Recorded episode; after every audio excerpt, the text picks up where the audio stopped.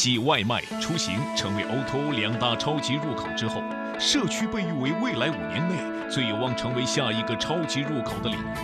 而其中以传统社区便利店为切入口的爱先锋，凭借中国式创新的商业模式，成为一家高速成长的社区电商。爱先锋的创始人张莹，二零零四年毕业于德克萨斯 A&M 大学。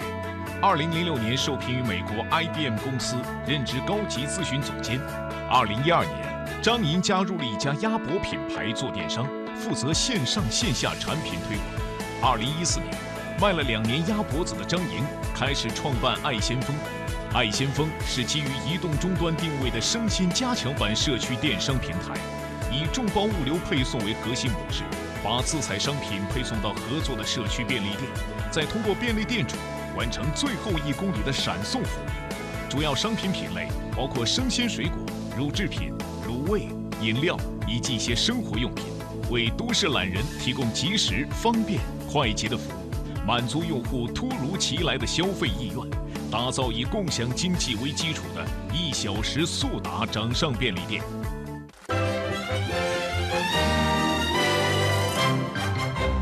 大家好，我是张莹，爱先锋的 CEO 和创始人。今天我分享的主题是做一件让你内心变柔软的事儿。我是2009年外派回国的，在 IBM 的时候，在美国都积累了一定的财富。当时的话，拿着国外的工资在北京工作生活，实际上是很滋润的事情。我以前对自己说过，三十岁之后，我在跨国航班上，我不坐经济舱。我一定要做头等舱，实际上也做到了。开始创业之后，就已经推翻了这个小小的承诺。我觉得坐经济舱已经很奢侈了，有站着的航班，我就会坐站着的航班，只要是它便宜。当时为什么从 IBM 这么优厚的条件去卖鸭脖子？实际上，IBM 我们改变的是公司的流程，让整个公司运营的更高效。对于用户和我们用户体验的提升。对于你真真切切吃到我的产品，这种成就感，我是在卖鸭脖子的时候产生的。因为当时的我的一个朋友，他卖鸭脖子，我在他的店里面看到他对自己的产品很自豪，我突然觉得非常非常羡慕，就说他这种成就感和满足感，比我做完一个五百强的项目要更强，因为这是他的产品，他能够让顾客放心。他能够很开心的数着窗前一张张笑眯眯的脸，我当时觉得这种场景是让我心里面非常柔软的，非常触动的。内心受到强烈触动的张莹，毅然放弃了 IBM 的高薪工作，加入鸭脖企业做电商。在他主管电商的两年中，这家鸭脖企业覆盖了北京六百多家社区小店，百分之六十的卤味通过小店店主直接送到顾客家中或办公室里消费。而正是这段经历，让张莹意识到离消费者越近越赚钱。于是，他开始筹备起了爱先锋项目。大家可能看到的是我们爱先锋过去在十八个月里面估值、公司规模一百倍的增长。这种光鲜的背后，是无数的爱先锋的物流人员、供应链人员、地推人员、运营人员、技术人员、客服人员付出巨大的努力。前面有很多很多的困难。我们当时的时候是在一个一百四十平米的小房间里面，我们有的小伙伴就说：“咱们这两百多人了，一百四十平米是会得密集恐惧症的。”我们当时是坐在电梯口开会，啊，在厨房里面面试，在卫生间里面面试都干过。我们当时没有什么顾客，或者说大的上游供应商。每次跟我们谈的时候，人家会到我们的小的办公室来，然后我们会把我们的程序员赶到一边去，把办公室空给他们，跟我们谈判，谈他给我们供货。但是我们当时很小，我们从对面美容院的姐妹们身上学到什么？她们每次顾客谈完之后，她们都三个女孩子啊排成一排在电梯口向人家鞠一躬啊，谢谢您的光临。我们对我们的供应商也是这样的。每次每一位供应商来的时候，在电梯口的时候，我们也都是先鞠一躬，跟他说欢迎您到我们爱先锋来。他走的时候，我们也鞠一躬说欢迎您下次再来。就是这种诚意，就是这种青春创业的热情，打动了很多优质的供应商，所以我们能给我们的顾客提供新鲜的服务。大家已经看到了，我们在做客户、做供应商、挑选商品和商家合作这上面，我们都是用一颗真诚的心来打动他们。有一位女孩子，也是我们一位年轻的店主，她在我们小店大会上，啊，一上来就哇哇的哭了。我们根本没料到她会哭，因为她是一个十九岁的女孩子，高中毕业进入大城市，妈妈呢给了她两万块钱积蓄，说这个你要么找一份好的工作，要么是找一份能够养活自己的生意。她呢就盘了个小便利店，很勤奋。但是他的店只有烟酒茶，对用户来说没有大的吸引力。那他认为他的店不挣钱，天天急着在家里面哭。跟爱先锋合作之后，有了更多的品类，而且我们的地推销售人员还教他怎么用微博、微信。他真的是学到了特别多，而且他的勤奋，他的真诚，让他在我们那一块的社区里面口碑非常非常的好。给人送货的时候。一个是嘴甜，另外一个自己送晚了会自动补一听可乐，而且如果朋友们在路上、地铁上下单，您还没到家，他肯定到你门口等着了。我觉得中国真的是不缺勤奋和聪明的人，就是缺好的机制、好的工具，把他们组织起来。创业还是要做一件让自己内心柔软的事情。为什么呢？因为你真正提供这种服务的时候，你的每一个毛孔。都是在颤抖的，为什么？因为这种服务让你的心里面柔软，是一种有温度的分享经济。顾客、你的商户、你的员工，都是在这种柔软下越来越自信，他们有信心面对将来的困难和挑战。谢谢。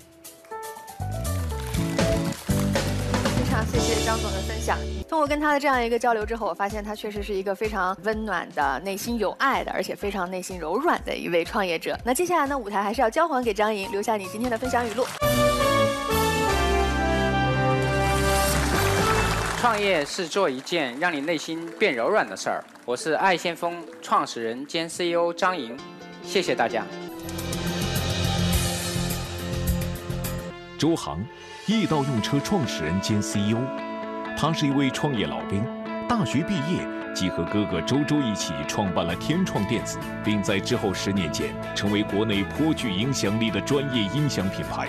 但在2010年，周航突然决定转战短租车市场，创立了中国第一家预约车服务平台易到用车。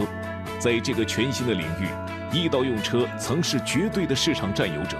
但格局在2015年被打破，滴滴、Uber 通过补贴大战，迅速将互联网约车市场重新瓜分占领，而冷眼旁观的易到成了被殃及的池鱼。面对困境，周航调整心态，归零出发，将易到用车重新拉回行业的上层梯队。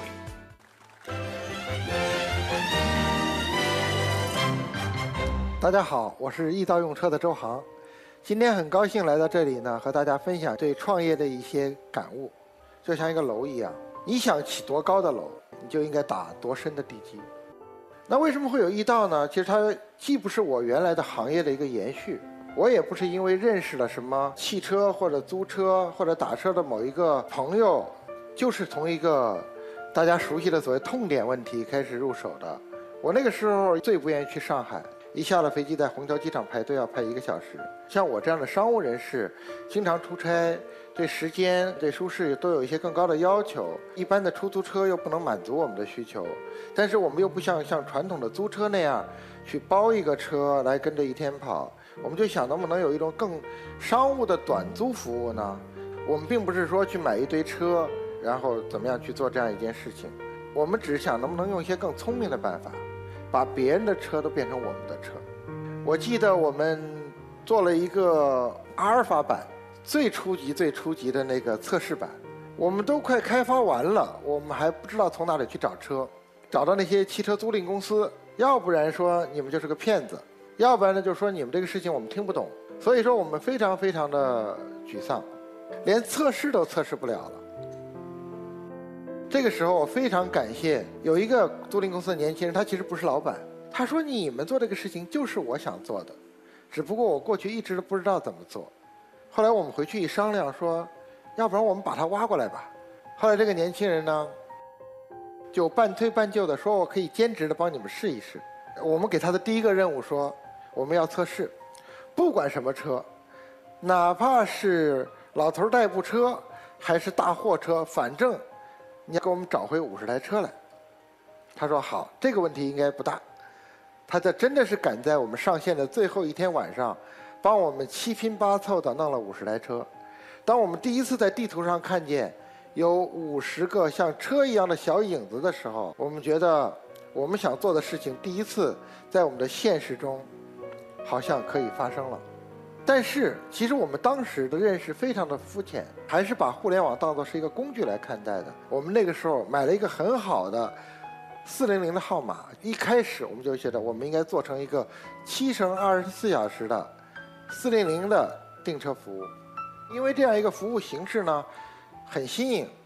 那我们其实最开始拿到融资呢也还是算是比较顺利的，但是看着那一千多万美金挺多的，其实真正花下去也是蛮快的，很快呢钱就花掉了大半，而业务呢毫无起色。这就来到了二零一二年，我们经历了一次我们内部称之为遵义会议的一次会议，又让我们痛下决心说，我们一定要转型成为一个真正的互联网服务。我把我们的定价改了，把我们的计费方式改了，把支付改了，把整个的用户 APP 全部都改了。当我们的产品上线以后，可能用了一周还是两周的时间，我们就重新冲到了。App Store 的旅游分类排行榜的第一位了。那接下来的两年，就是一三年、一四年，一到其实发展的就算是比较顺利。可以说前面我们既顺利又孤独，因为之前没有像刚才主持人谈及的那些竞争对手。那个时候我们面对投资人挑战什么呢？不是说你怎么面对竞争，而是说这个市场到底存不存在，到底有多大？你怎么证明给我看你的市场是存在的，你的市场是足够大的？到一四年的时候，我记得行业发布了第一次的专车行业的市场报告。那个时候，易到呢还是一个市场占有率百分之八十的公司。但是创业好像似乎就没有一天的好日子可以过。很快就进入了一五年，不管是对易到，还是对我也这样一个创业老兵来说，最折磨和最痛苦的一年。因为我们面临着商业史上最激烈的一种竞争的态势。这个每个人手机里都有很多的优惠券吧，啊，甚至你们也做过免费的专车服务吧。其实你们所享受的这一切的背后，都是我们这些专车平台在激烈竞争的血泪代价。嗯，我们曾经其实面临着非常好的融资的形式，但是那个时候我们可能对后来的竞争没有那么充分的准备，我们就变得非常非常的困难。一年三百六十五天的话，至少有三分之一是。夜不能寐的时间。面对大肆的补贴优惠价格战，崇尚汽车共享理念的周航开始尝试在产业链上下游突围，与海尔产业金融一起成立合资公司海翼出行，又联合奇瑞成立合资公司一奇汽车，乐视携起整个汽车生态战略入资易到用车。再次出发的周航能否达到他所期望的梦想彼岸？我们为什么到今天还会在坚持？最大的一个力量，就是在于我们心目中设想的那个美好的画面还没有完成。因为尽管过去的两年专车市场经历了非常爆炸性的增长，但是其实在我们来看，只是经历了一个野蛮生长的阶段。到今天，大家还有无数多的吐槽：绕路了，计费不准确了，叫不到车了。司机服务这个不好了，甚至还有恶性事件呢，等等等等。它离我们梦想的一个画面还有很大的距离。我们梦想中的，因为有了我们的服务，每一次你坐上车，都不仅仅是从 A 点到 B 点，还可以在这其中对这个城市有更多的期待，有更多的发现。我们大家都在喊口号，说创业就要坚持。其实我觉得还得回到这一点上。没有一段创业，没有一个创业公司是轻易成功的。这个成功就像一个楼一样，你想起多高的楼，你就应该打多深的地基。资金是地基，能力是地基，人脉是地基，这一切可能都是地基。但是挖掘这个地基，最重要的可能是一种叫价值观的东西。你非常想相信它，你一定要实现它，只有这个时候你才会有力量。这就是我想和大家一起分享的，谢谢。